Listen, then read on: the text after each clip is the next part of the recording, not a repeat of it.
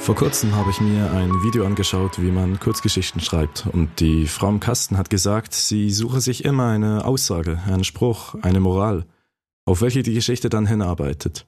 Die Geschichte, die ich gleich vorlese, ist aber ganz anders entstanden. Ich habe einfach mal drauf losgeschrieben, ohne Plan und war selber gespannt darauf, was passiert und wie es weitergeht. Einige Male wusste die Geschichte nicht weiter und dann musste ich ihr etwas nachhelfen. Leider ist das wahrscheinlich wirklich keine gute Art, Geschichten zu schreiben. Man ist noch lange nicht fertig. Vieles ist unklar und die Geschichte gibt mir noch keine Antworten. Dennoch möchte ich sie euch nicht vorenthalten. Ich hoffe auch, dass sie noch weitergeht. Versprechen werde ich aber nichts. Aber gut, dann schauen wir mal. Sophie liegt im Gras. Der Wind streicht durch ihr Haar und treibt Wolkenbilder an ihrem Blickfeld vorbei. Im blauen Himmel tanzt ein oranger Drache zur Melodie des gläsernen Windspiels, welches hinter ihr im Baum hängt. Sie hört das Lachen ihres kleinen Bruders, hört seine nackten Füße durchs Gras streifen, und der Drache verschwindet aus ihrem Blickfeld. Das Leben ist schön, und Sophie schließt zufrieden ihre Augen. Musik dringt gedämpft an Marlons Ohren, und er hört noch immer ein leichtes Pfeifen vom Vorabend. Vielleicht bleibt es ja dieses Mal. Über allem dröhnt das lästige Ringen seines Weckers, die Augen immer noch zugepresst, tastet er nach dem Ruhestörer. Er bekommt ihn zu fassen und wirft ihn mit aller Kraft von sich. Doch seine Kraft reicht nicht weit und der Wecker landet noch auf der weichen Bettdecke. Genervt dreht sich Marlon auf die andere Seite und versucht, die Augen noch weiter zuzupressen, als sie schon sind. Die Stadt kennt keine Namen. Sie kennt nur sich selbst. Was man aus seinem Leben macht, ist jedem selber überlassen. Möglichkeiten gibt es genug und es herrscht ein allgemeiner Wohlstand in der Stadt. In der Stadt, ja. Aber es gibt nicht nur sie. Neben ihr steht ihre große, kleine Schwester, die Favela. Die Faust eines Riesen hämmert an die schon fast nachgebende Türe und die Schläge hallen durch das leere Treppenhaus, wo normalerweise Menschen beieinander stehen und munter Gespräche führen, wo sich andere über mehrere Stockwerke hinweg streiten und Haustiere ein neues natürliches Habitat gefunden zu haben scheinen, liegt jetzt nur noch ein zerbrochener Blumentopf. Jemand muss ihn fallen gelassen haben, der Riese lässt seine Faust ein zweites Mal auf die Türe niederfahren. Marlons Augen schnellen auf.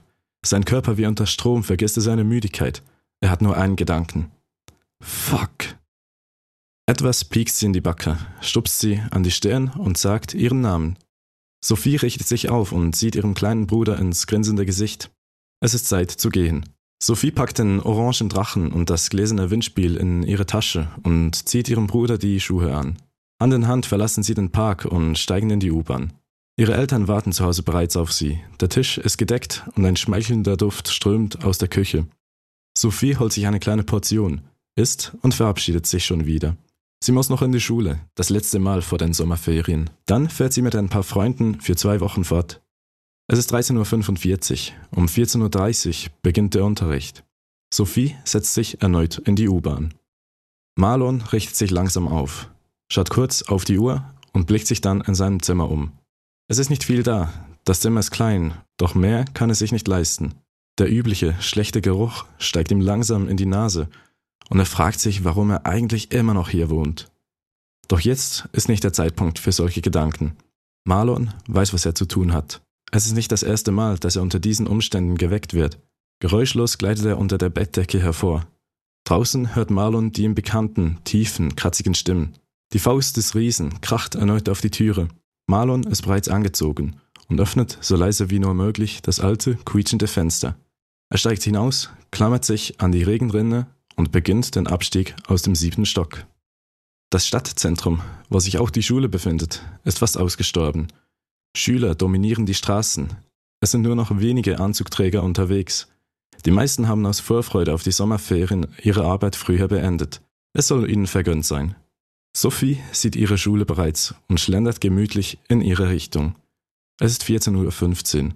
Einige Meter vor dem Schulgelände trifft sie auf ihre beste Freundin. Die beiden erzählen sich von der vergangenen Woche, schmieden Pläne für die Ferien und tauschen die neuesten Gerüchte aus. Immer noch tuschelnd und kichernd setzen sie sich ins Klassenzimmer. 14.30 Uhr. Der Unterricht beginnt. Die Favela beginnt sich zu lichten. Immer wie größere Gebäude strecken sich dem Himmel entgegen. Die Luft wird kalt und geruchlos. Der Wind peitscht Marlon ins Gesicht und Schweiß läuft in seine Augen. Er hat sein Zuhause unbemerkt verlassen, doch auf den offenen Straßen ist er immer noch leicht zu finden. Marlon sprintet weiter, nur möglichst weit in die Stadt hinein. Die Reichweite seiner Verfolger hinter ihm lassen. Alle stehen jetzt im Klassenzimmer, diskutieren aufgeregt, halten ein Glas Limonade in der einen Hand und stopfen sich mit der anderen gelegentlich etwas zu essen in den Mund. Sophie und ihre Freunde besprechen noch einmal ihre Pläne für die Ferien und verabschieden sich anschließend von der Klasse. Sie wollen noch die letzten Besorgungen machen und dann früh ins Bett gehen. Am nächsten Tag soll es noch vor Sonnenaufgang losgehen. Die Gebäude wachsen stetig höher, die Straßen werden breiter, die Schaufenster prunkvoller.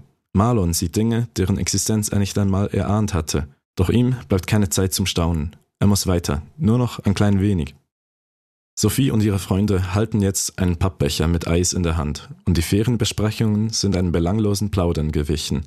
Die Ferieneinkäufe sind erledigt, sie haben alles, was sie brauchen und die Gruppe beginnt langsam sich aufzulösen. Jeder sucht sich seinen Weg, besucht noch kurz ein paar Bekannte oder ist zum Abendessen verabredet.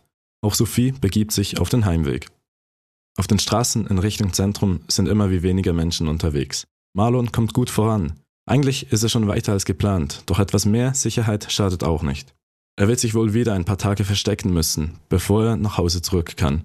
Aber das ist nicht weiter schlimm. Hauptsache, sie erwischen ihn nicht. Aber das haben sie noch nie. Und werden auch nicht. Davon ist Marlon überzeugt. Mittlerweile rennt er nicht mehr, sondern geht gemächlich der Straße entlang. Er grüßt immer wieder Menschen, die er immer kurz misstrauisch beäugt, ihn aber eigentlich genauso wenig interessieren, wie sie sich für ihn. Nur ein Schulmädchen hat ihn neugierig angeschaut. Er hat sie ignoriert. Der Tag verläuft den Umständen entsprechend gut. Hier in der Stadt gibt es viele Restaurants, da werde sich schon etwas zu essen organisieren können. Und die Wolken verheißen eine trockene Nacht. Momentan hat Marlon keine Probleme.